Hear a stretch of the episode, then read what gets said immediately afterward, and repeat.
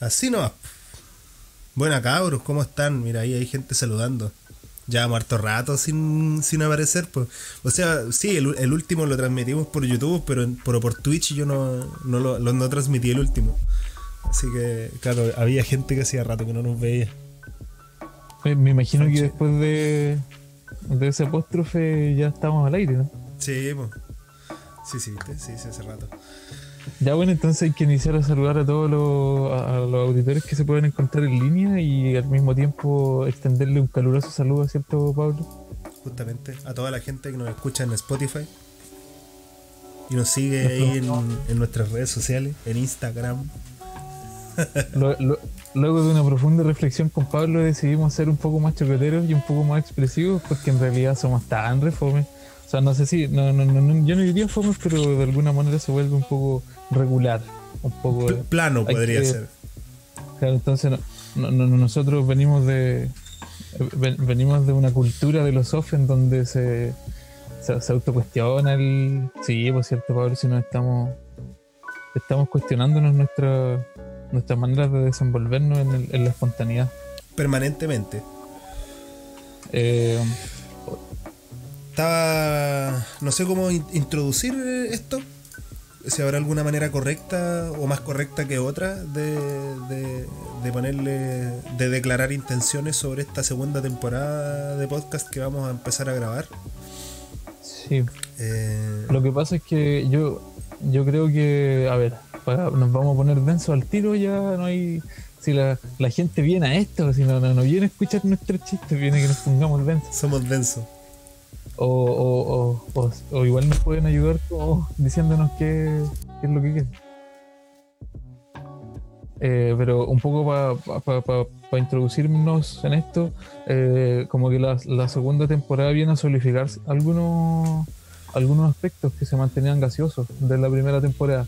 Eh, y de aquí que de alguna forma se, se, empiezan a generar alguna, algunas ideas que tienen que ver principalmente con establecer algunas estrategias, algunas maneras de ver, eh, no sé si decir modelos, pero de alguna manera plantear algunos artefactos que se puedan situar en la realidad y, no, en lo, y no en el papel, no, no, no, no en la pizarra. Eh, de manera que, que, igual dentro de este mes en el que estamos eh, dentro de este mes que estamos atravesando nos encontramos justamente en que estamos eh, mirando el proceso constituyente como algo cercano. Entonces, eh, por primera vez vamos a permitirnos eh, colocar todas nuestras ideas en conflicto, o sea, no sé si nuestras ideas, pero de alguna manera nuestras certezas. Y sobre eso después quiero, quiero como pescar de eso mismo el hecho de que las certezas eh, son las que se van a colocar en conflicto justamente porque hemos aprendido una manera de vivir. Mm. Era eso que eh, te mencionaba hace un rato, Pablo. Eh, no sé si quería agregar algo antes de que, de que explique eso. Sí, yo creo que de lo rescatable de, los, de los primeros capítulos de la primera temporada, de, que en el fondo fue como todo este proceso de ir dándole forma a, esto que íbamos a empezar a hacer, porque cuando empezamos no teníamos idea de qué era lo que íbamos a hacer. En el fondo, esos siete capítulos fueron exploratorios completamente. Ese, ese primer, eh, primer capítulo que se supone que iba a ser la maqueta, resultaron ser siete, porque fue una gran maqueta de qué es lo que podríamos llegar a hacer.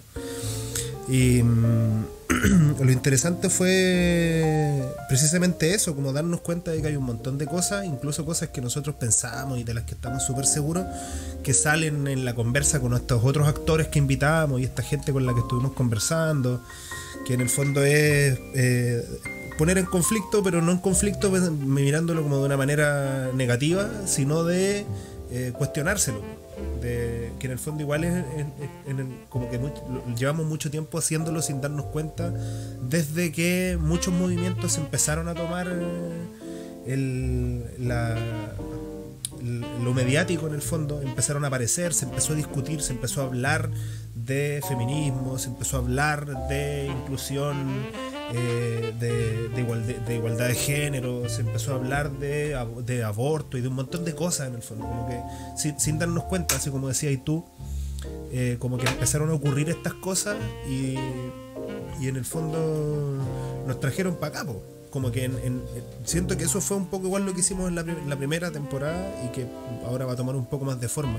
Era como, a ver, tratemos de aclarar ciertas dudas que nosotros mismos tenemos, porque, ok, ya yo pienso esto y, y, y, y creo tener cierta razón respecto a, a, este pensamiento, pero resulta que qué pasa si lo comparo o lo, o lo converso con alguien que, que, sepa más del tema o que, con alguien que tenga una mirada distinta. Como que eso fue lo bueno de lo que, de lo que se fue construyendo en el fondo. Que, el, que se nos, pudimos conversar con otra gente y, y, y, preguntarnos estas cosas ya no solo como entre, nos, entre nosotros mismos, así dentro de nuestras cabezas, sino que no solo nosotros dos, más gente. Y además del el directo, la gente que aparece y pregunta cosas, de repente esas conversas igual han sido entretenidas, han aportado harto. Entonces eso es como ha sido como lo bacán. Ahora hay como que encauzarlo. Yo, eso, eso es para mí ahora. Es como, ya, ok, toda esta energía que des desplegamos, logramos desplegar en la primera temporada, vamos, tratemos de, de encauzarla en algún lado, de, construir algo, de, encontrar un nicho en el que funcione, en el que haya gente que, a la que le aporte y le interese, como que en el, fondo que, lo transformemos en contenido de valor y no solo ya algo personal, así como para nosotros, sino que sea para todos. Eso eh, es interesante igual, yo creo que vamos a tener vamos a tener que hacer un tremendo crossover con los invitados que a lo mejor podemos tener en una de esas un, la otra semana un, un, un, o sea si es que si es que se puede en realidad eh, un análisis más expandido con la Maripi y reexpresarnos. Sería extiende la invitación por si nos están viendo. A lo mejor ser. podemos hacer algo justamente con lo que podemos con lo que vamos a hablar hoy día o con otras cosas que vayan surgiendo igual. Eh, un poco para ir para ir agarrándote la tecla Pablo eh, quería decir que claro pues justamente hemos estado como en ese en ese en, ese proceso en el cual nosotros no yo creo que de alguna manera no sé si eh, se, se vienen estilizando las maneras en las que nosotros veníamos viendo algunas cosas. Han ido tomando forma y han ido tomando algunos aspectos que ya son describibles, entonces de alguna forma eso eh, logra eh, hacer que se verbalice el fenómeno que antes se sentía, eh, pero ni tanto, como que de alguna forma yo también siento que eh, hemos vivido permanentemente en un hábito, eso quiere decir que hemos, de alguna manera es como la manera en la que la conciencia ve el cuerpo, cuando uno va, va caminando hacia cualquier lugar o está, haciendo, o está desplegando toda su, su humanidad en su quehacer, eh, no, no, se está consciente del cuerpo. Sí. Uno, uno está consciente del cuerpo cuando le pone atención a... Miren, hagamos un ejercicio. Piensen ahora mismo en la punta de su nariz. Denle conciencia, pongan toda su conciencia en la punta de su nariz. Ahora existe, ¿cierto? antes de eso ustedes no tenían ni idea de que la punta de su nariz existía, justamente porque no habían puesto atención en eso mismo. Entonces hay una manera en la cual se empiezan a mecanizar ciertas cosas, ciertos fenómenos, los cuales nosotros estamos atravesados o estamos transitando o estamos caminando simplemente por esos fenómenos, o más que por esos fenómenos, por esas instituciones que eh, generan el soporte en el cual nosotros caminamos. Entonces de alguna forma ese hábito esas instituciones las hemos vivido permanentemente, que las vamos mecanizando como en una zona del cerebro y después se vuelve inconsciente, de manera que creemos que las cosas siempre tienen que ser así. Entonces, de alguna forma yo siento que, y ahí a lo mejor tiene mucho que ver el condicionamiento de Pavlov también, cuando decía que de alguna manera todo esto, todos estos estímulos o esa manera, o, esa información que nos llega desde afuera, eh, de alguna manera va, va, haciendo eco, y ahí mencionaba como el experimento del perro con la campana, eh, y que tiene que ver más o menos como con esa misma lógica, eh, pero que cuando finalmente uno logra eh, aislarlo y verlo como la, como, como la cosa que es, se, logra, se puede lograr comprender por partes, como cuando te miráis la punta de la nariz. Pero después lográis ver que esa punta de nariz está conectada con otras cosas. Pues. Entonces tú ves que lo más probable es que si te tapáis la punta de la nariz no vayas a respirar. Entonces hay que tener ese grado de visión multisistema como para poder eh, entender que eso que nunca viste ahora lo podéis ver y podéis saber cómo está funcionando cómo, uh -huh. y plantearlo luego como un... Eh, o, o, plantear luego un dispositivo, un artefacto, no lo sé. Si es que, o en caso. Yo estaba pensando, bueno, primero, no, cuando explicaste lo del perro, no me acuerdo si ya estábamos transmitiendo o lo conversamos aparte. Creo que está, que, creo que no salió. Porque en el fondo. es, que, sí, pues, es que lo que estaba pensando es que en el fondo eso es justamente lo que ha hecho el modelo neoliberal con nosotros, en, la, transformación del ser humano. Nos ha transformado en ese perro sintiendo ah, ansias por comer cada vez que suena la campana piensa en la campana como los lanzamientos de, productos, productos tecnológicos que se hacen todos los años. La cantidad de gente que sufre ansiedad por ahí por, por, septiembre, octubre, llegando, que son los meses en los que se lanzan o se anuncian los dispositivos de el próximo año. Entonces tú mirás y decís, mm. weón, es que va a salir la Play 5, es que viene el iPhone 11. Y, y, como que te genera ansiedad, pues, en, eso nos transformaron en el fondo. bueno, sí, esa metáfora es explicativa respecto a eso. yo me acuerdo que la Constanza Michelson explicaba algo parecido y que tenía que ver como con cómo finalmente eso mismo que tú venís diciendo se mecaniza hasta el punto en que se vuelve inconsciente las características o el, o el arquetipo que logra armar esa experiencia. Entonces finalmente tú te encontrás con una experiencia que es tremendamente enfrascada, que es tremendamente estandarizada y que es tremendamente, eh, digámoslo así, como que monopoliza la experiencia. O sea, no, no, la monopoliza, sino que la, la, la, generaliza. La vuelve una experiencia que está dotada de una serie de características que son eh, que no son independientes a cualquier persona, o sea que todos viven lo mismo el mismo, se estandariza en el fondo, pues se vuelve una, un, un, elemento de consumo. Pero que inconsciente, pues tú no te das cuenta cuando estás viendo el eclipse, y estás comprando gafas para el eclipse, y porque se vuelve todo un rito inconsciente, como todo un acto litúrgico que no se logra como ver justamente porque es lo que se viene eh, lo, que se viene generando desde un tiempo en el cual no se logra tener como es que en el fondo, como cuando tú tomáis la cuchara para comer, no te estáis cuestionando de qué manera la vais a tomar, pues, sino que simplemente te ves eh, eyectado, te ves empujado, te ves como a hacerlo. es parte como del aparato inconsciente. Así es como se hace. Bueno, de hecho, eso fue una discusión que se tuvo durante mucho tiempo con la generación pasada respecto a la manera en la que se hacen las cosas. Pues. Pero es que ustedes no entienden, es que así se hace. Siempre se ha hecho así. Como que los cambios paradigmáticos siempre rompen ese tipo de discursos. Bueno, y lo otro que quería decir respecto a lo que, a lo que habías dicho, es que, mm, bueno, justamente pensando, para poner en contexto, porque probablemente, bueno, hay gente que nos ve y que nos en directo y que nos escucha que es de afuera. Eh, nosotros, y bueno, como muchos países el año pasado sufrieron una crisis social profunda, lo que eh, aquí estalló el 18 de octubre. Y, en el fondo fue como la, la culmine, el escenario culmine de esta identificación de todos estos, estos pequeños estos, pequeños aparatos estatales que eh, llevaban mucho tiempo funcionando mal, eh, no sé, por lo, cierto tipo de, del ministerio, las leyes, el, el Sename, el transporte público, como que llevamos mucho tiempo, desde el 2006, incluso probablemente algunos años antes, de, de, manifestaciones respecto a temas aislados durante mucho tiempo, era como una situación permanente, como que como que de hecho creo que en algún momento, en algunos años, recuerdo hace mucho tiempo, se hablaba como de esto de que nunca estábamos conformes con nada, porque resulta que se salía a manifestar por la salud en, cierta época del año, como que se esperaban todos los años las manifestaciones de los estudiantes porque nunca estaban contentos con la educación y, y se hicieron un montón de cambios y cosas como que ya nada, nunca nada es suficiente y llevábamos todo este tiempo viviendo así como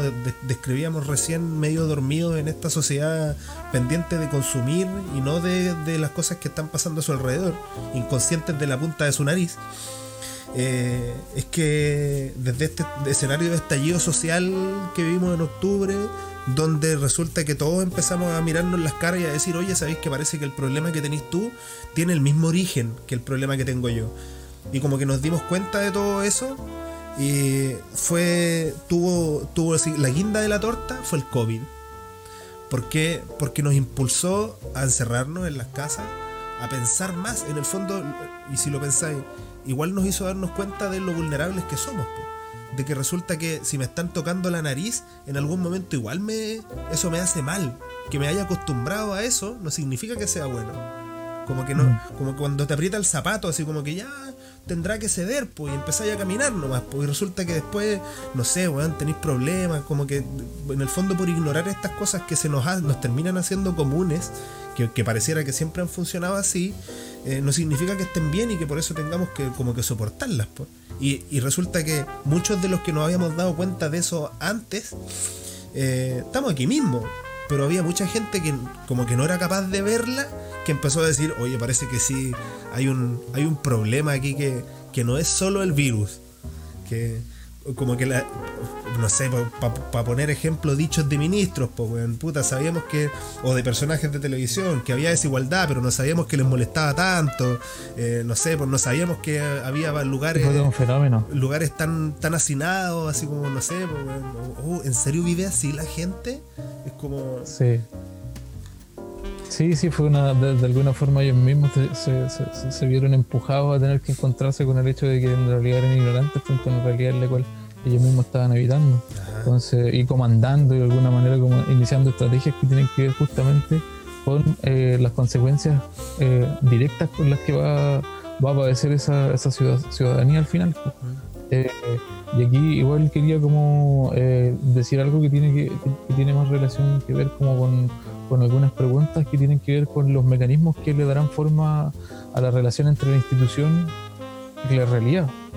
Entonces, como que de alguna forma tú venías diciendo algunas, o yo venía pensando algunas cosas mientras tú estabas hablando, eh, y eh, que de alguna forma tenemos que plantearnos como, o, por lo menos hacer como, y aquí quiero hablar como de, algo que sé, eh, plantear como la manera en la que surge en la que surgen las cosas en su génesis, en su, en, su pacto, en su primera unión. Por ejemplo, si tú te vas eh, o, empiezas a hacer un seguimiento de la historia del Sename, por lo que te vas a encontrar finalmente es eh, en su génesis con eh, un grupo de señoras de carabineros y de, y de jefes de la Fuerza Armada eh, que dedicaron, eh, se dedicaron a institucionalizar esto que tenía que ver eh, con lo que se venía dando con estos orfanatos, que más bien pertenecían a las iglesias católicas, pero que de alguna forma, dado, dada cierta fecha, se institucionaliza con estas señoras de muy buena fe y de muy buena, pero finalmente eso termina, termina marcando lo que va a ser el Sename por todos los años que le vengan por delante.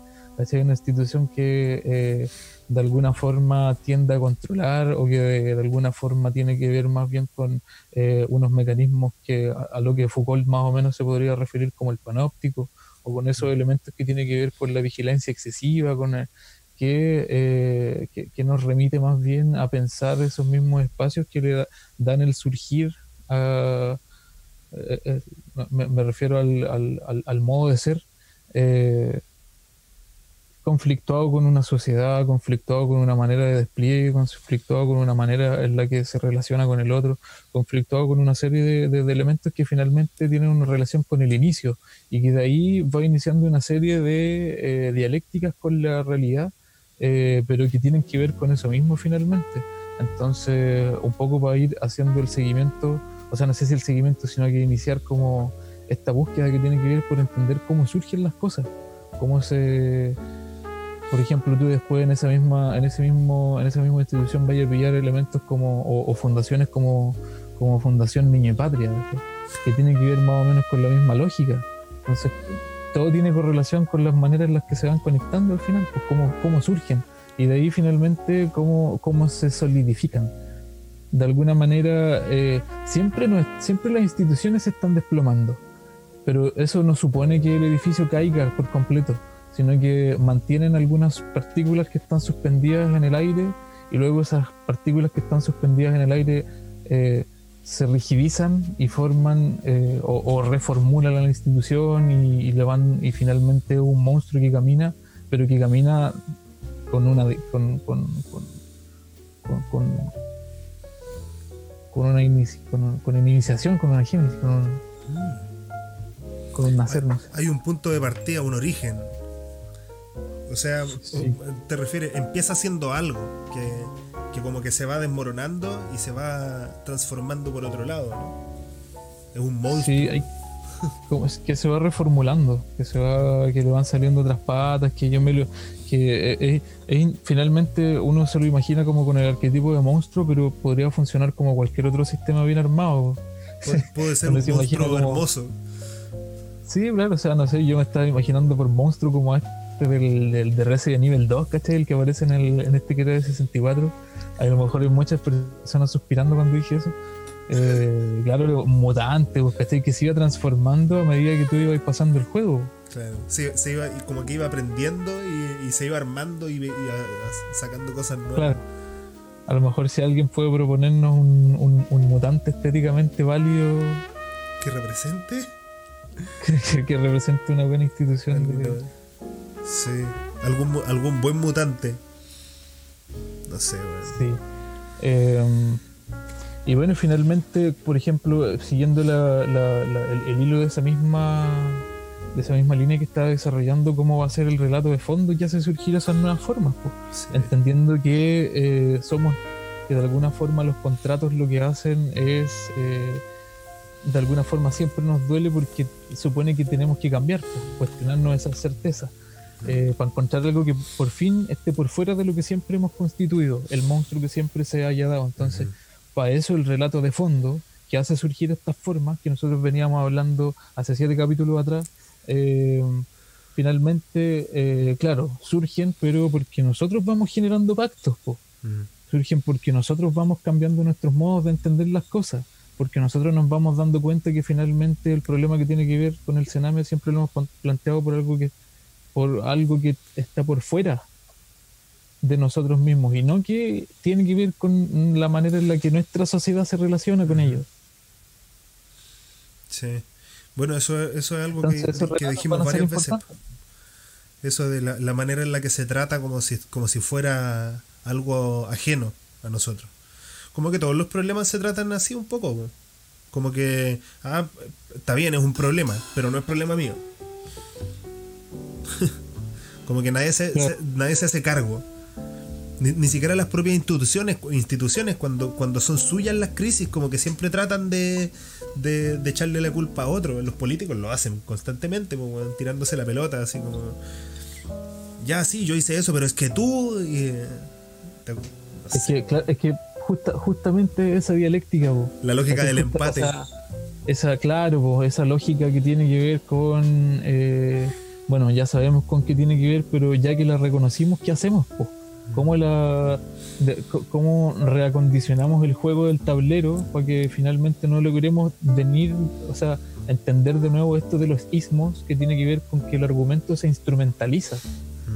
Entonces, por ejemplo, tú podías hablar, podías hablar de ferrocarriles, podías hablar de portaaviones, podías hablar de lo que queráis, pero pareciera ser que el proyecto, bueno, en política siempre es así porque el argumento es instrumental y por lo tanto al mismo tiempo en el que el argumento se pone sobre la mesa, ofende a mucho, mueve cosas, entonces tiene que ver justamente con eso, pero ¿queremos seguir en esa lógica?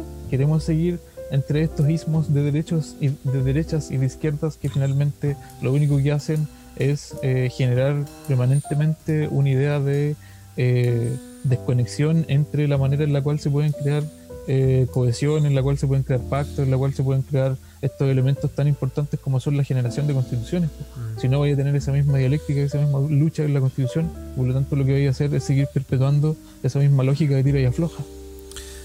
Creo, yo no soy constitucionalista, pero hay que establecer algunas cosas que son esenciales para entendernos va, a ser, va a sonar terrible, pero en el fondo lo que tenemos que tratar de hacer, o lo que tenemos que darnos cuenta que debemos hacer, es dejar de, poner a los políticos y a, la clase política, al, al, a los incluso a los trabajadores públicos, al servicio público, como algo que está arriba.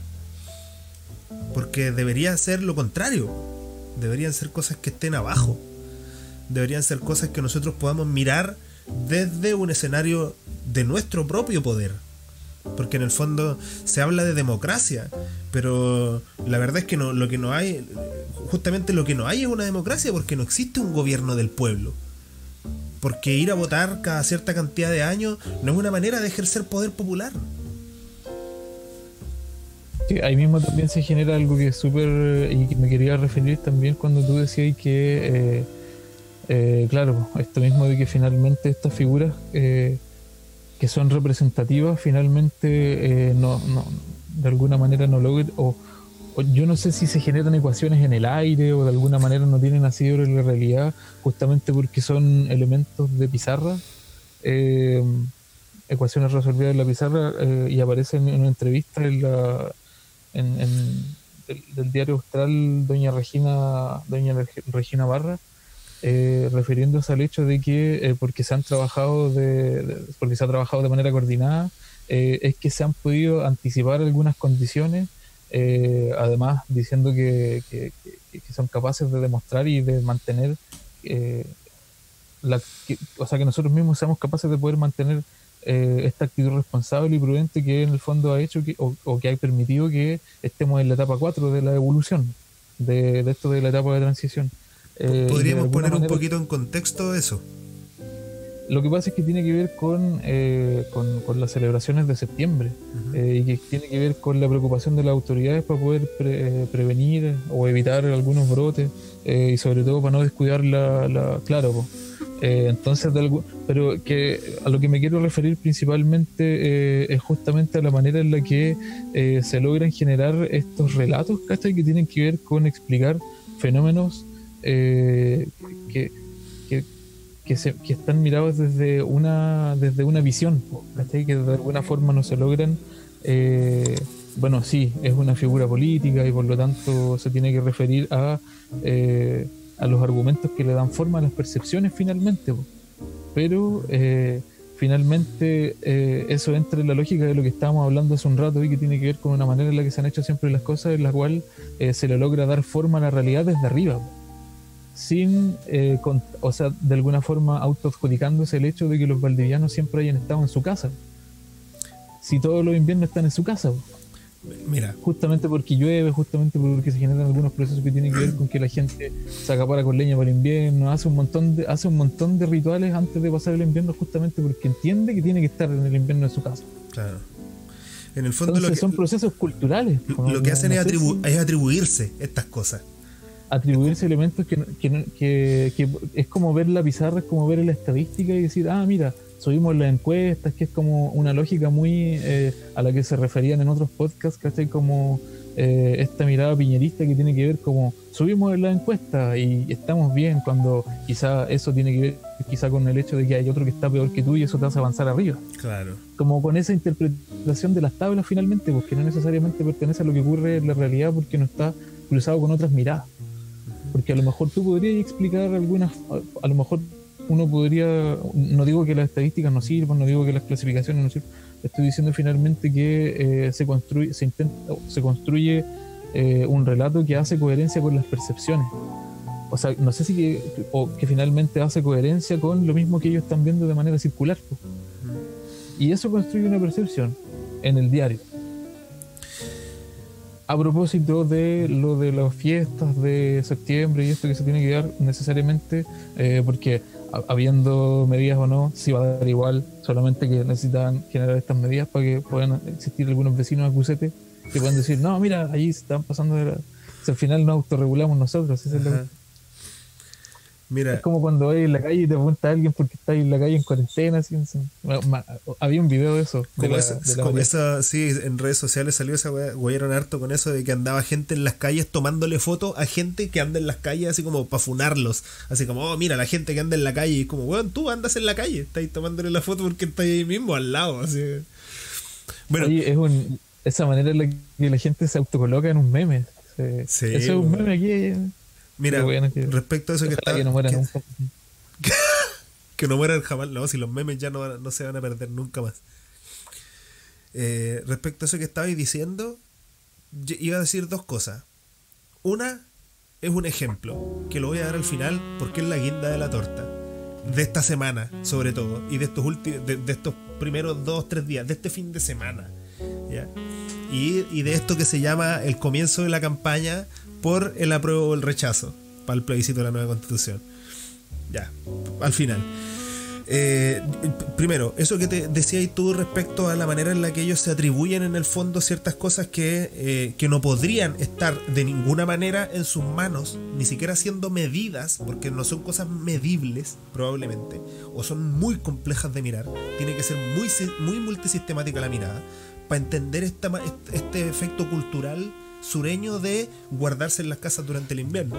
Probablemente habría muchas variables que mirar y cosas para poder decir, oye mira, resulta que tenemos tan bien mapeado previo al COVID que nos hemos dado cuenta que con las medidas que hemos tomado ha habido cambios en el fondo. Eh, la gente está más guardada, no está igual de guardada que siempre, asumiendo que siempre estamos un poco guardados en las casas durante el invierno cosa que ellos pudieran decir, ya, entonces esto sí es atribuible a medidas. Lo que los locos hacen es salir a decir, oye, pero mira, aquí nos va bien, la gente está en sus casas, ¿viste? Funciona. Y, no, y no tiene que ver con una política suya. Y yo creo que justamente por la manera en la que estos personajes buscan presentar su imagen eh, política. Pues si tú, pues, esto es, un, es una alcaldía de derecha, eh, pro gobierno. Tiene una, imagen y una mirada muy similar. Ponte, por ejemplo, el mayor decía el otro día, y es que ocurre, en el podcast, creo que fue en el podcast de ayer o en el de la semana pasada, que en el fondo lo que estos personajes hacen es dar una instrucción para ir a buscar aquellos datos que sirvan para construir la imagen que ellos quieren construir. No salen a mirar la realidad. Eso bueno, estos buenos no salen a buscar los resultados. Salen a, salen a buscar sus resultados. Por eso es que se una percepción.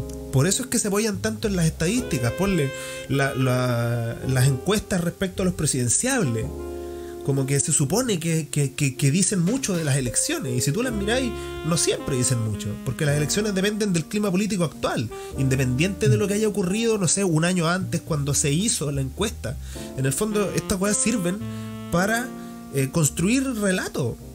Por, si lo pensáis, así como, como aparece las apariciones de Joaquín Lavín en los matinales, la cantidad de minutos frente a la pantalla es exactamente lo mismo, solo que con encuestas, con números. Te lo presentan como el presidenciable porque los locos llamaron a quienes querían llamar para preguntarle.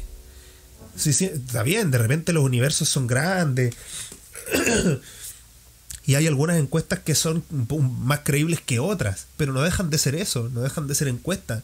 No es un plebiscito donde, donde votaron, no sé, lo, de los 17 millones de chilenos que somos, hayan votado los 15 que son eh, mayores de edad o que, o que son, no sé, mayores de 14 años, que pudieran manifestar preferencia. No, los locos agarran y dicen, oh, mira, aquí vamos a llamar a estos 200.000 que van a ir desde distintos sectores de qué, y ya, listo.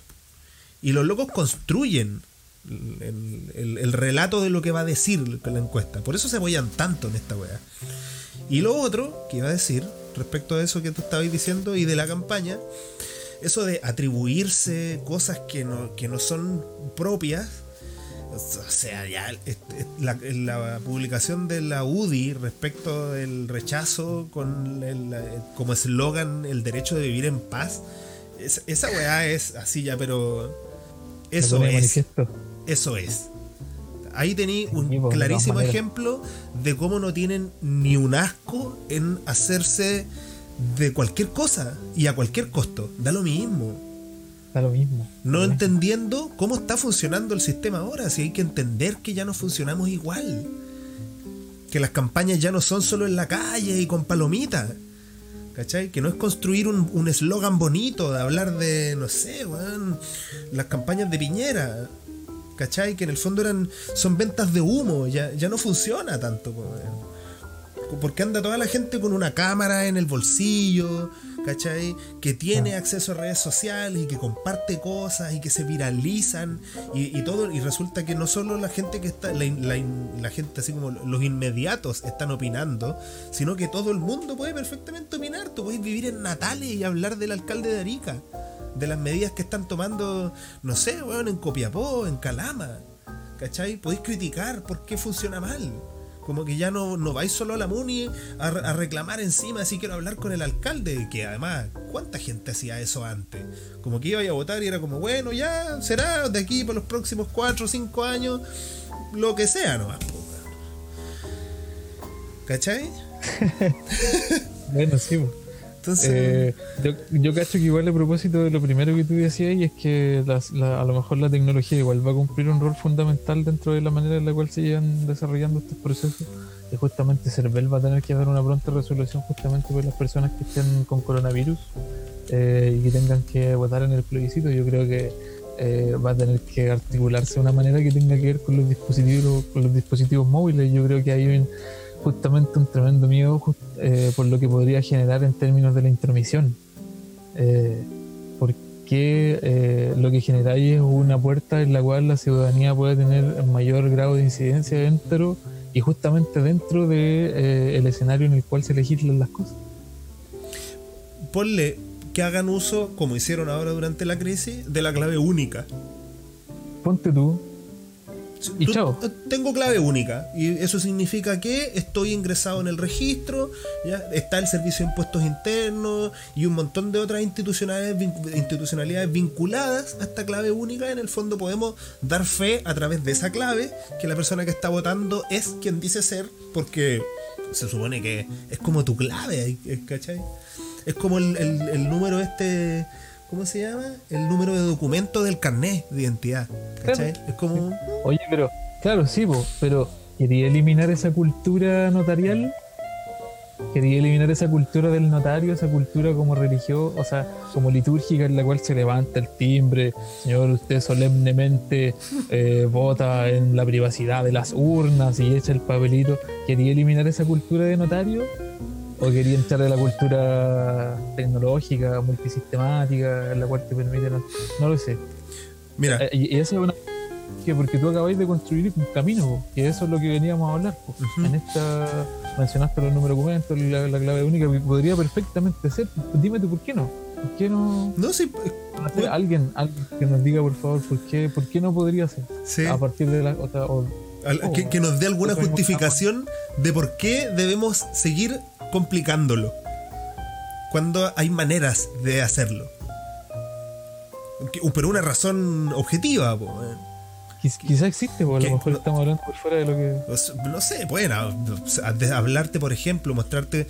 De hecho, ojo, piensa en esto.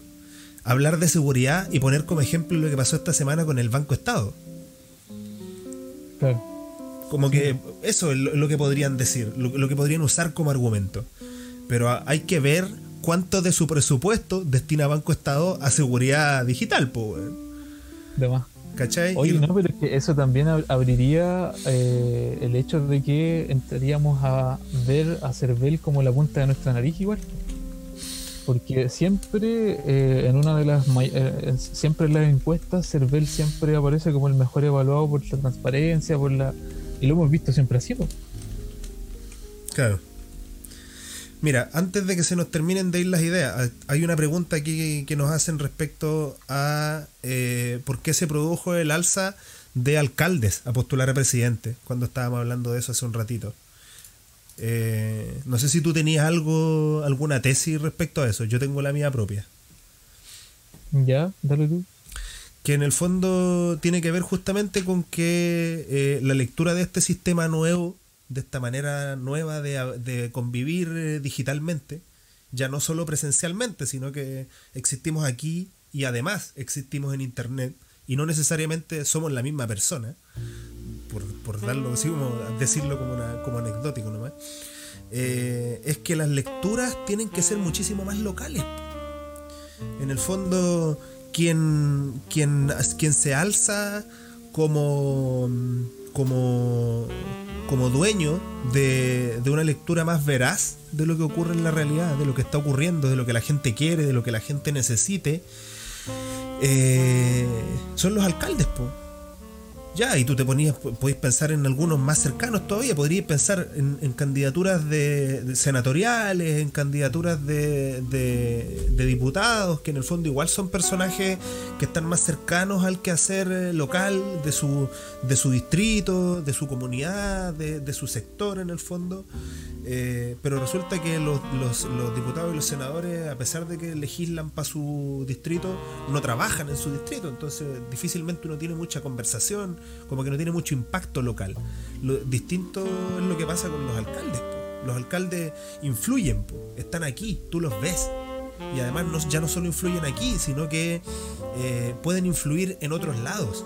Para poner el caso ya no de Lavín, el caso de Jadwe. Lavín mismo copió algunas de las medidas de Jadwe, por ejemplo lo de las farmacias populares, que se terminó replicando en muchas otras municipalidades, porque resulta que estos personajes que están conectados con su localidad se dan cuenta que hay cosas que benefician a su, a su comunidad. Entonces empiezan a transformarse estos personajes que en el fondo son actores locales en referentes globales.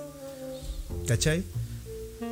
ya sea por su buen desempeño eh, o porque te lo están metiendo a la fuerza. por ejemplo. Oye, pero eh, ¿tú, te acordás cómo fue este? Porque yo me acuerdo que este ascenso de los alcaldes o de esta legitimidad que se le empezó a dar a los alcaldes justamente tenía que ver con eh, el surgimiento de las demandas de ellos en pandemia, por cierto. Eh, antes de eso no sé si tengo muchos recuerdos, pero, pero claro, justamente tenía que ver con, con este... Que, esto pasa de alguna manera siempre cuando se construyen los hombres de paja, y cachado como que en el fondo ya hay dos contrincantes en la cancha eh, digámoslo así, contrincante argumentativo y al otro eh, siempre se lo está intentando invalidar o intentando invalidar sus acciones, intentando... Eh, y claro, lo construyes como un hombre de paja, que no tiene ningún valor y por lo tanto quien, quien convierte al hombre de paja es el mago. Entonces el mago es mucho, la, la figura del mago es, mucho más interesante porque está llena de sorpresas, porque está llena de nuevas lecturas, porque está llena de otros ángulos, está tiene otras perspectivas, eh, y es súper interesante la manera en la cual se, logra, eh, se logró dar eh, en ese tiempo, justamente porque me acuerdo, me parece mucho que había elección de alcaldes también. no sé si tú. Creo que fue en la última elección. y de alguna forma eso también ayudó a darles mucha visibilidad. Eh, pero también con elementos que yo estaba leyendo también. Pues, o sea, no, no, era que de aquí que se habían iniciado algunas acciones que tenían que ver con cómo eh, estaba llevando las medidas en Recoleta y estaba, estaba practicando súper buenas medidas que tenían que ver con eh, sanitizar algunos lugares, con, en el fondo la, la, la, visión de arquitecto que se tiene sobre el espacio. Que se tiene sobre el espacio, pero también sobre la cinemática del cuerpo. Entonces tú sabes cuáles son los flujos, porque recordemos también que Jao es arquitecto y sociólogo, entonces son cosas que se logran ver, son cosas que, que, surgen a través de... Eh, y esto mismo te iba a decir también para corregir, o sea, no sé si para corregirte, pero claro, la bien copia muchas, muchas cosas que hace Jadwe, pero las, las atraviesa por su visión neoliberal, entonces de alguna manera igual la conecta dentro de, por ejemplo, sobre las farmacias populares también tiene una conexión con eh, ciertos aspectos de competitividad neoliberal que no sé si es bueno o malo al final a estas cuentas, a, estas alturas de, de, la de, la pelea de la cancha.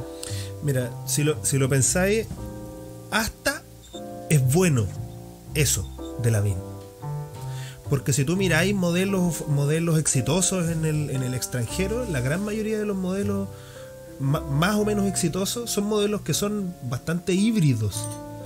Son modelos de protección social, son modelos de participación del Estado, pero de igual un mercado privado, claro, rígido, firme en el fondo.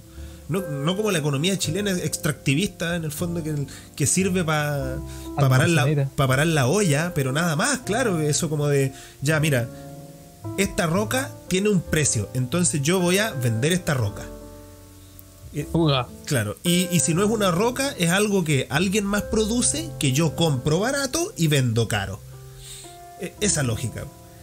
Como que hay, hay, hay otros lugares donde hay economías que funcionan de manera similar, pero son un poco más robustas que esta porque trabajan con los materiales que extraen, o son, son en el fondo son, son productivas y no extractivistas como la nuestra. Pero siempre están, son un poco híbridas. Si al final, en el fondo, esta weá suena muy absurda. Si tú mezclas estos dos personajes, funcionan bien. Pensando, por ejemplo, que cualquier uno de los dos saliera presidente. Pero si te imagináis al otro en algún ministerio haciendo algo útil, sería. No sé, Sería extraño. Pero, pero, pero no, sé si sería malo. Yo, creo que sería bueno. Yo creo, insisto. Yo creo que, sería bueno. Es que, no, no es que finalmente yo creo que ahí hay dos cosas que son distintas y que tienen distintas vocaciones. Porque finalmente yo no sé si el mercado te puede educar desde el mercado. No, sí, o sea, en el fondo como que... Y me parece que eso lo escuché en una canción, a lo mejor lo tengo como pegado al cuerpo, ¿no? Eh, y lo decía a para, por, si, por si me estoy plagiando a alguien. Eh, la cuestión es que, eh, claro, y ahí se genera otra manera en la que queremos, ahí se genera otro cuestionamiento en el cual nosotros queremos o, debemos decidir si es que queremos seguir funcionando en esa misma lógica eh, o no.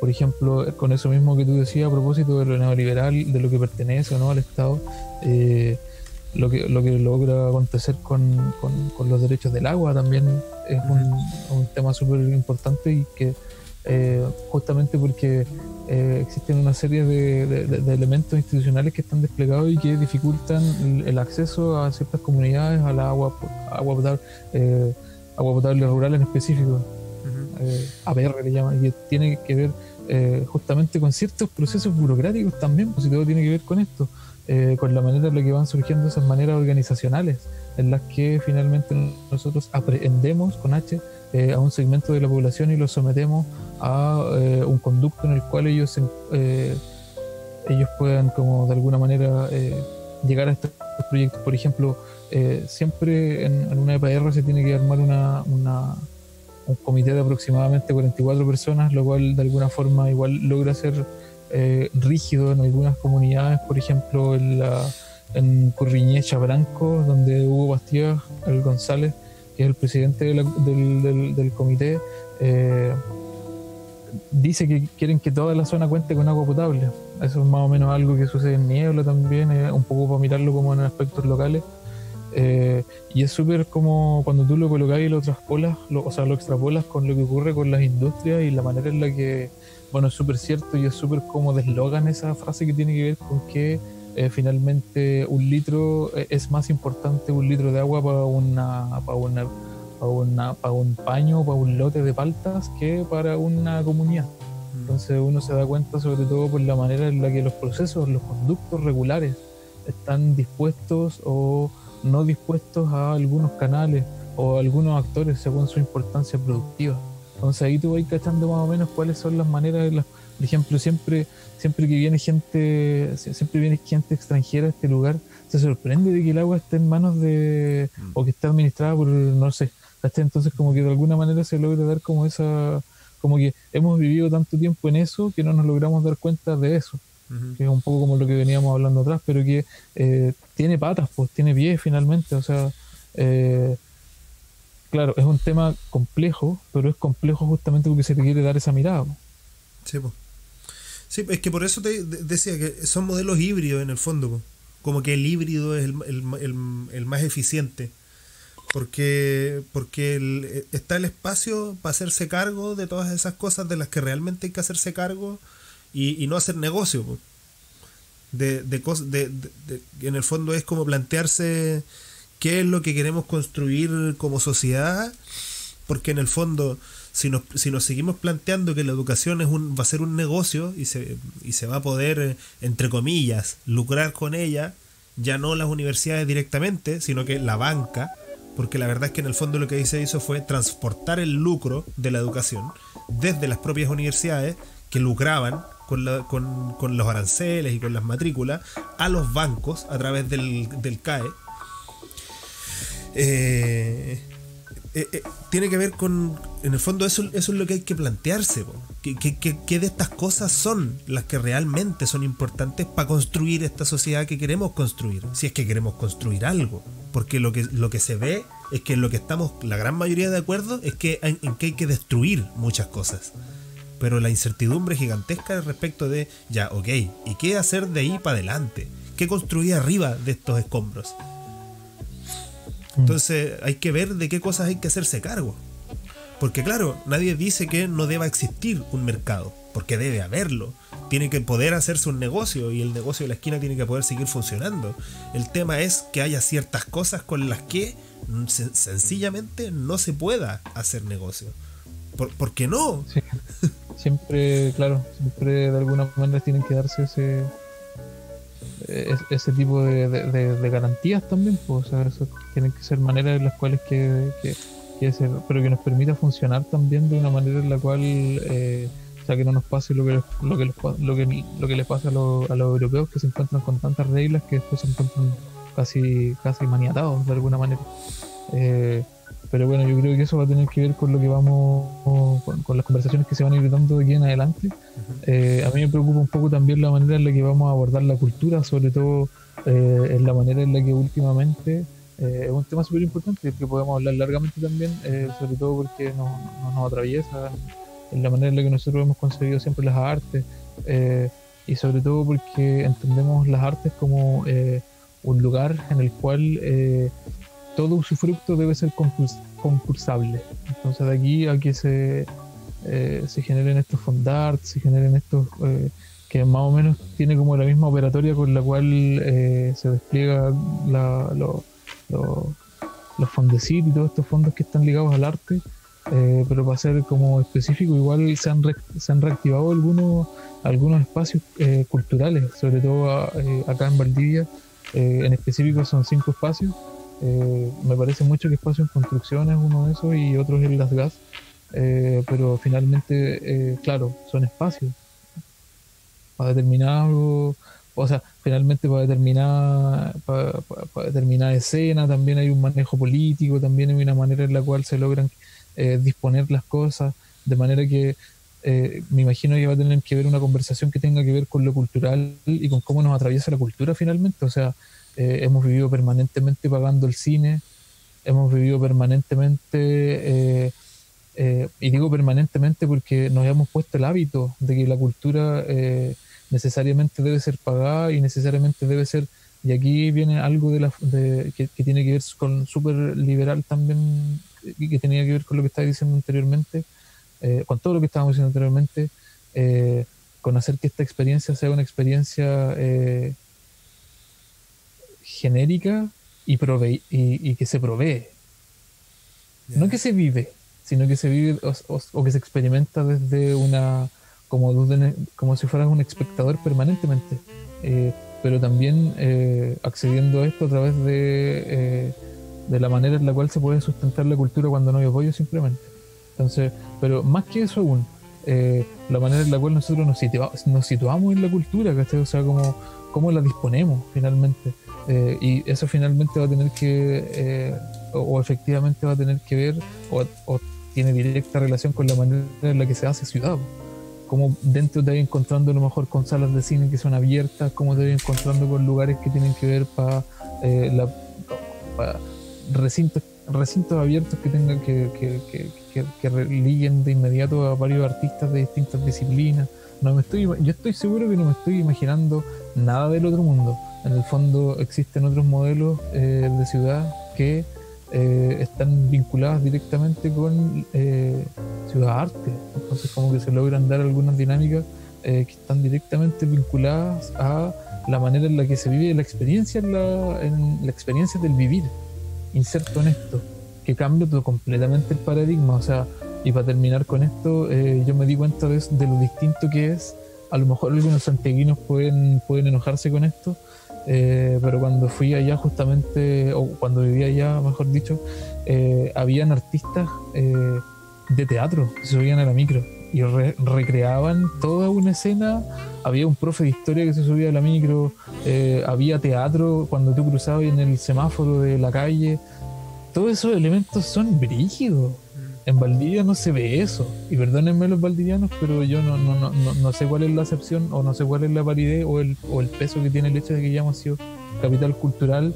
Si en el mismo paño en Santiago a lo mejor te encontré, o en Montevideo, no lo sé, en Concepción te encontré con, con elementos que tienen que. con elementos culturales mucho más intensos, mucho más amplios, mucho más culturales, obviamente no ligados a la subjetividad de lo cultural, sino que, bueno, ya me entiendo, a lo artístico, esto que tiene que ver con la elevación del espíritu te voy a hacer el contrapunto. Porque, bueno, quizá tenga que ver con fenómenos climáticos, si lo pensamos un poco. La temporalidad de las actividades artísticas callejeras o abiertas al público, digamos, se, tiene, se ve influida enormemente por, el, por el clima, por la lluvia sobre todo. Aquí somos capital lluviosa del país casi, somos una de, las ciudades más lluviosas de, Chilito. Entonces, eso lo hace complejo. Y ahora, claro, yo igual he sido súper crítico respecto de, de, todas estas manifestaciones culturales que extraño, porque tú mencionaste Santiago y Concepción y yo viví en ambas ciudades y, veía mucho eso afuera, porque había mucha vida de, hacer fuera. En el fondo, eh, de, utilizar los parques, de utilizar estos espacios, estas áreas verdes. Yo creo, yo no sé si tú en el verano alcanzaste a darte una vuelta por la costanera mientras estuvo funcionando. O, varias vueltas por la costanera. Después, de que después de que inauguraron la costanera nueva. Y, la verdad es que, claro, como tú decís, y, en eso tenéis razón, aquí no es, no es lo mismo, no, no hay tanto, no hay mucho menos, guardando las proporciones siempre, pensando que esta, pues, esta, es una ciudad de 200, 220 mil habitantes y poco más, eh, creciendo, pero, pero por ahí, somos como, no sé, Puente Alto, pensando en Santiago como, como Conce Centro y Conce Viejo, que en el fondo es todo este Concepción bastante cercano al centro, antes de cruzar hacia Hualpén, antes de cruzar el puente hacia, eh, hacia San Pedro, antes de tomar el camino hacia Talcahuano, donde hay mucha... me refiero a la zona central, la más antigua de Concepción. Es como eso. Mm. ¿Cachai? Entonces, claro, y, además, si guardáis las proporciones respecto de centros, centros reales, las cuadras de centro que son en las ciudades y por lo tanto las cuadras que, eh, que, agrupan todas estas actividades son mucho menos, hay menos espacio y menos lugares donde hacerlo porque ya tú puedes pensar, los malabaristas de semáforo ahora hay muchísimos en Valdivia en todos los semáforos, en semáforos, el semáforo de aquí de Picarte con Francia, tiene malabaristas por ambos lados.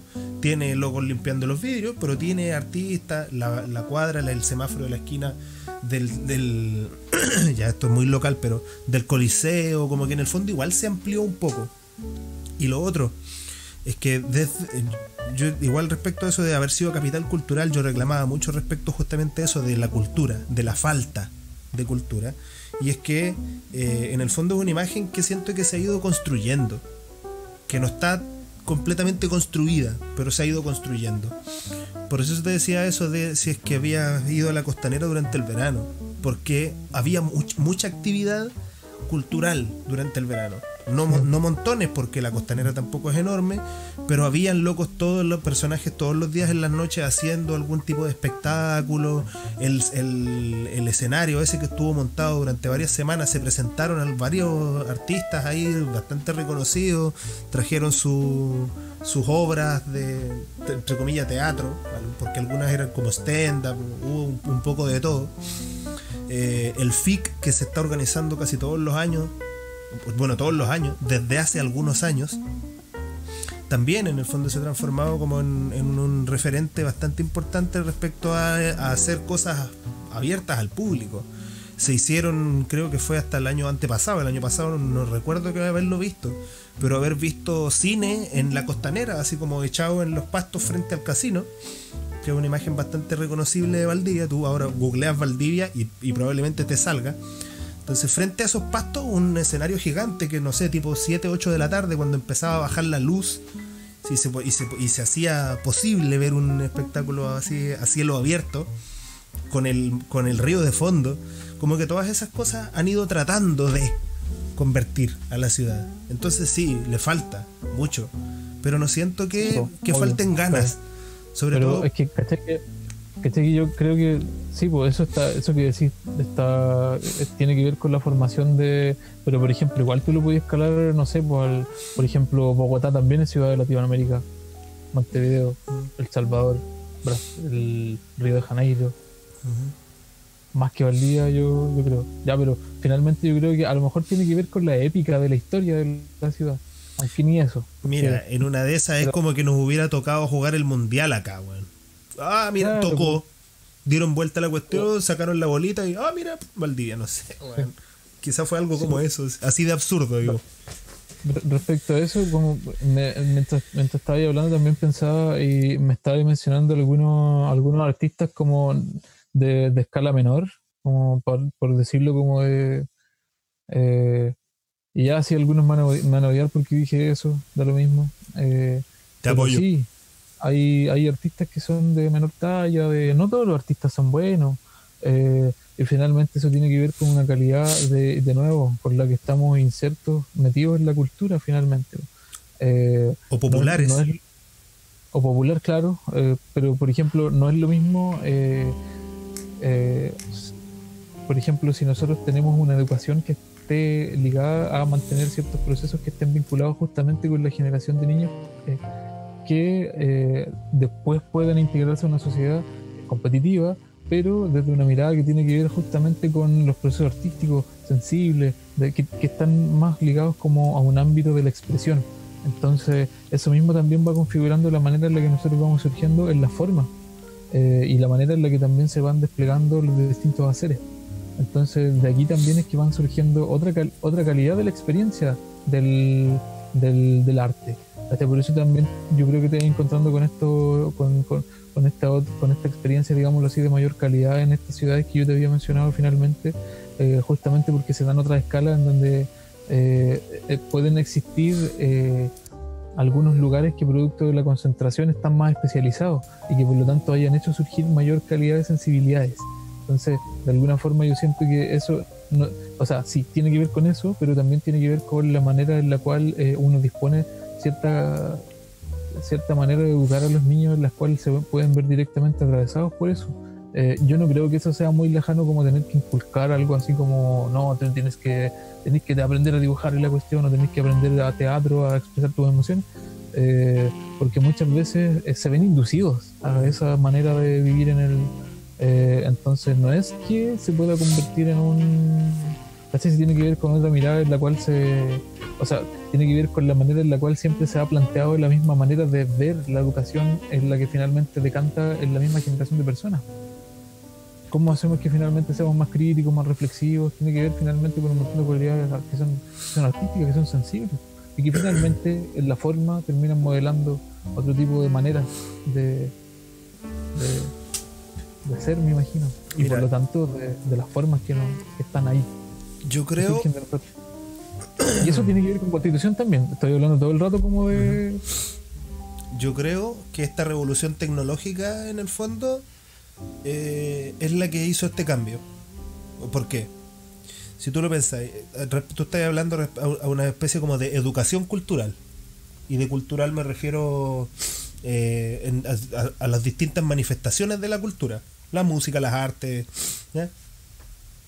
Que claro, aquí no había, no, hay una cultura quizá tan desarrollada, y sonará terrible, lo siento valdiviano, como la que tienen otras ciudades del país que eh, van bastante por delante. No solo en, en, la variedad y en la calidad de las manifestaciones culturales que hay en la ciudad, sino que en la generación de espacios para que estas manifestaciones puedan darse y vivirse. Porque la verdad es que si nadie te ve, tampoco tiene mucho sentido.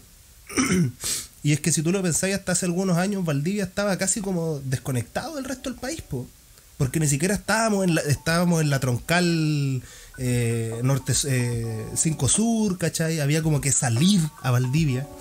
Y la verdad es que Valdivia, eh, hasta hace no mucho tiempo, era más. Si tú lo pensáis en su origen, Valdivia era una ciudad casi como industrializada. Aquí había fábricas de zapatos, había curtiembre, había molinera Collico que todavía sigue funcionando. Sonéis super boomer, güey. ¿Ah? Sonéis super boomer diciendo todo eso. Pero es que eh, es, de, la, es de la boomer, po, sí, sí, ahora ya no. Pero, pero hasta hace, por eso digo, hasta hace no mucho tiempo, Valdivia era boomer, po, Como que, como que ahora está millennial, pero Valdivia era boomer. Valdivia, Valdivia se levantaba todos los días a las 8 de la mañana a producir, po, weón. ¿Cachai? A moler trigo porque hay que hacer harina, a curtir, eh, ¿cachai? No sé, po. eso era Valdivia. Hasta hace no mucho tiempo. Y, y, claro, por eso, no sé, pues yo por ejemplo venía de vacaciones cuando era chico de Santiago, porque yo vivía en Santiago hasta los 17 yo venía de vacaciones para acá y yo veía cosas allá que aquí no habían llegado. La música, weón, llegaba tarde. Ya, ponle, para dar un ejemplo absurdo, el reggaetón llegó tarde. Cierta, ciertos estilos de vestirse, los Pokémones para acá, llegaron tarde. Yo tenía 14 años, 15 años, estaba en primero, segundo medio y estaba lleno de Pokémones y yo venía de vacaciones para acá y aquí sonaba un reggaetón que otro en algún lado, así, muy tímido, ¿no? ¿Cachai?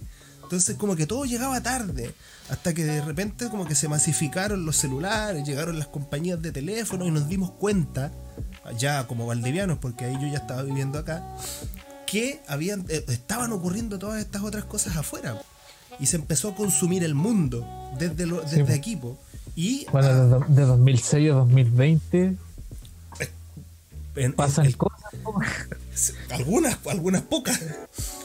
Sí, pero yo entiendo, lo que queréis decir y que tiene que ver con repensar el, centralismo de nuevo, que finalmente tiene que ver con esta forma en la cual nosotros seguimos como, eh, y ahí me remito de nuevo al hábito, pensemos siempre en el hábito, en el hábito, como en esto que, que traemos puesto eh, y que venimos como eh, trayendo como postura, pero que también se puede cambiar o se puede diseñar una ropa, un poco olvidando como esta frase famosa que tiene Joaquín Lavín de cambiar el traje. que también un poco yo lo había pensado como en, el, en, el, en, términos de la casa, porque finalmente, claro, uno, o sea, no sé si casa, sino que constructo, edificio, no sé, estructura, uno puede tener eh, finalmente una estructura la cual tenga problemas de orientación, tenga problemas de, bueno, la orientación es un gran problema, pero la orientación es como, o sea, problemas como vanos o problemas como eh, que tengan que ver con la configuración de la forma. Eh, otro problema es que los cimientos estén malos, otra cosa es que el diseño esté malo.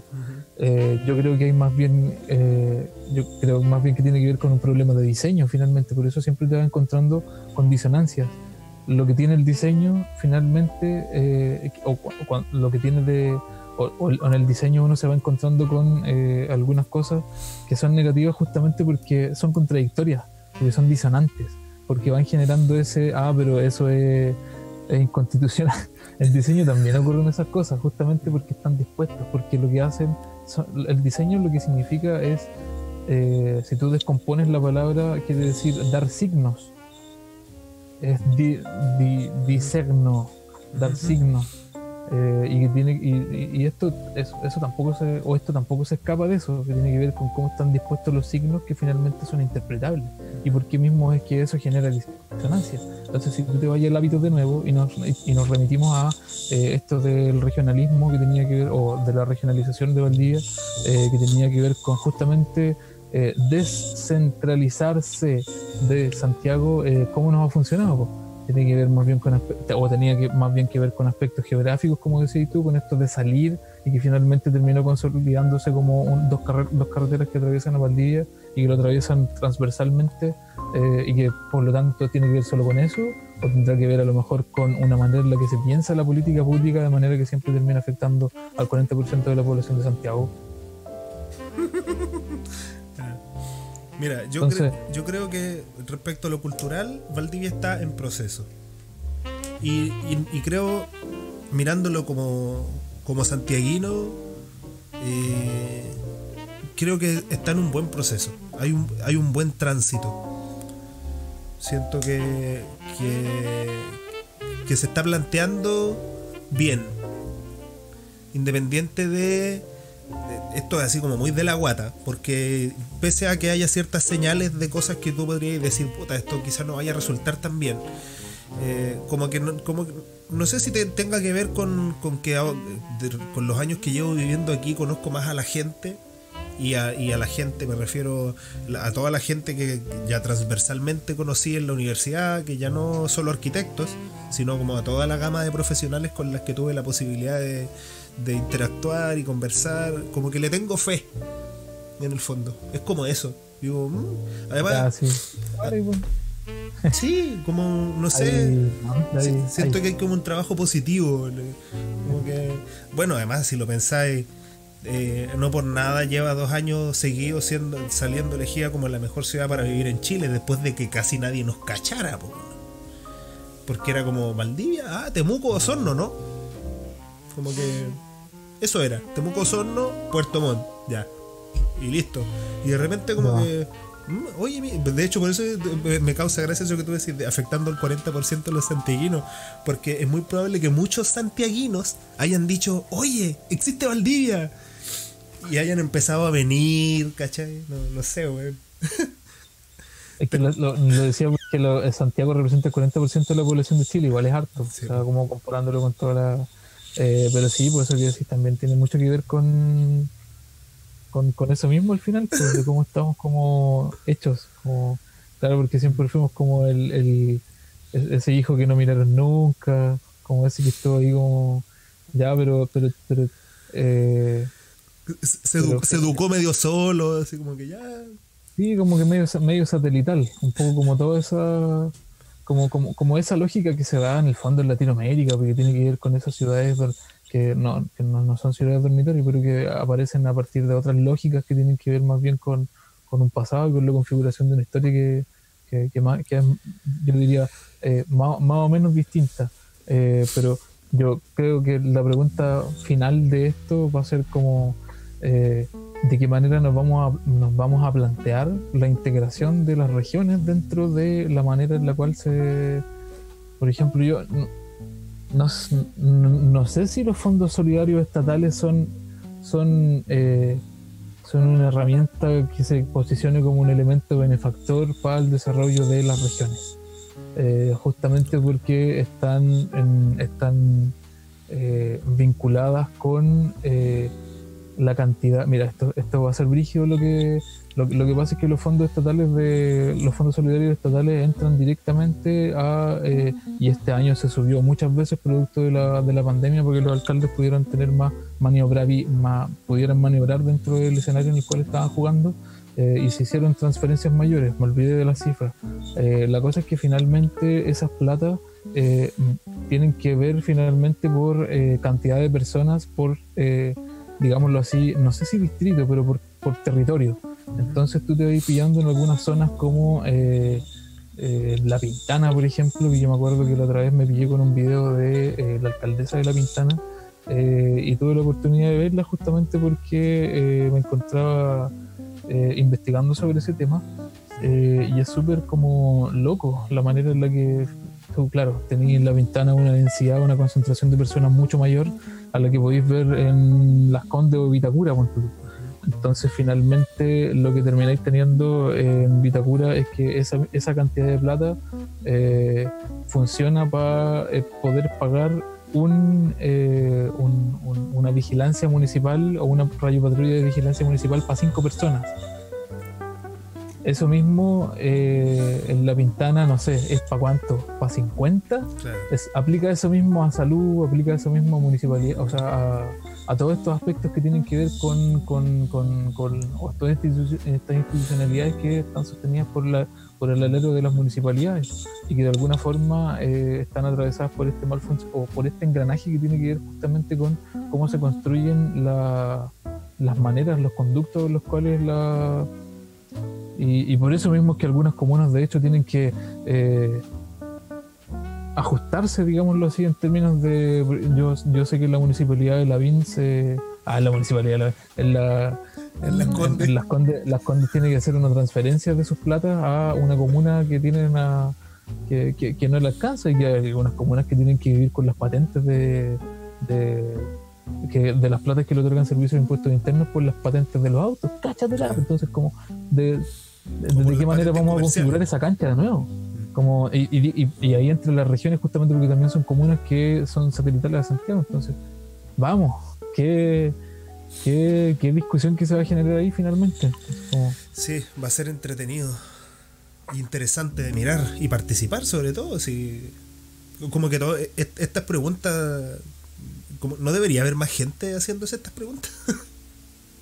Bueno, para eso estamos. Así que yo no sé si es que tú ves algo en, la, en los comentarios, eh, un poco para ir cerrando, no sé, yo cacho que igual hemos hablado harto. Sí, llevamos un, un tiempo prudente. Estamos ya en, en nuestra media. Que ya nuestro objetivo eran, eran capítulos de 40, 45 minutos, pero terminamos haciendo medias de una hora 10, una hora 15, algunos más largos, algunos un poquito más cortos, pero sí, estamos ahí como en, el, en la media. No, comentarios más no, hemos tenido, pero hay que invitar a la gente, que eso es algo que no hicimos en el proceso anterior, en nuestra primera temporada, porque hay que eso hay que, quizás reiterarlo, estábamos construyendo esto tratando de buscar, eh, eh, explorar los límites, digamos, ¿eh? delineando, contorneando este, este cuadro que íbamos a empezar a pintar. Sí, pues chiquillo y chiquilla, te, te, esto, si no, no, no, no, alcanza las dos cabezas no pueden pensar esto, Dos cabezas piensan tres, cuatro, cinco, piensan mucho mejor que, que dos. Así que el Instagram abierto permanentemente para recibir cualquier clase de aporte, de repente noticias. Pues yo me, informo bastante, claro, tema, alguna reflexión, algo, no sé, pues alguna tontera que salga de repente escuchando el capítulo, así como que lo estáis escuchando y decís, oye, esto que me dijeron, y eh, teléfono y mensaje, es como, oye, en el, capítulo pasado, no sé, y opinar, porque al final igual eso nos ayuda a nosotros a dar luces sobre nuestro propio razonamiento. Ya, vamos a abrir una sección, Pablo, que tiene que ver con eh, un... No, en serio. Eh, una, una vez a la semana, eh, cuando, nosotros salgamos en podcast, dejo la invitación abierta, eh, envíennos por favor una reflexión sobre lo que ustedes estén mm. pensando, sobre lo que se les ocurra, da lo mismo. Eh, pero que esté relacionado justamente con esto de delinear los contornos del cuadro que queremos pintar, justamente por este proceso constituyente. Algunas ideas, como la que hemos estado hablando, a lo mejor pueden ser algún tipo de, eh, no sé si de referente, pero algún, algún eh, alguna reflexión puede llamar la atención, no lo sé. Una chispa. La cosa es que esa reflexión la vamos a exponer en este lugar, la vamos a comentar y la vamos a, la vamos a desarmar. Eh, un poco para hacerlo dinámico, pero también vamos, yo creo que ya la otra semana nos vamos a tirar con, un concurso, así que vamos a tener sorpresas y va a ser súper interesante que nos estén acompañando igual. Eh, a lo mejor también parte de todo esto va a tener que ver con eh, justamente la asistencia de algunos de ustedes por parte del público, alguien tremendamente random, justamente para que eh, nos podamos hablar sobre la manera en la que se ve la realidad desde esa vereda. Eh, así que bueno, ahí se van a ir articulando cosas y ya para ir cerrando, Pablo, no sé si quería decir algún... Yo, perfecto. Sí, si al final es eso, como invitar a, participar. Estamos tratando de abrir canales y maneras de, de participar. Pues. Probablemente haya más. Excelente, sigan en sintonía con Trama Podcast. No nos olviden, nos vemos la otra semana. Así que muchas gracias. Saludos a todos, que tengan una excelente semana también. Estamos ahí, estaremos atentos a cualquier comentario. Yo ya voy la otra Semana no la otra semana no se, nos, no se nos va a olvidar ser más dinámicos. Yo, yo encuentro que fue bastante más. Sí, ahí la efusividad, no sé. Bueno se hace lo que se puede. Sí, ya. ya, ya después del estallido social en pandemia ya perdí todo apasionamiento. Completamente. Toda, toda, conversación es fría y. Sí. Sí. Ya, bueno. Quedamos en eso entonces. Que hasta la próxima semana. Un gustazo. Hasta pronto. Hasta pronto.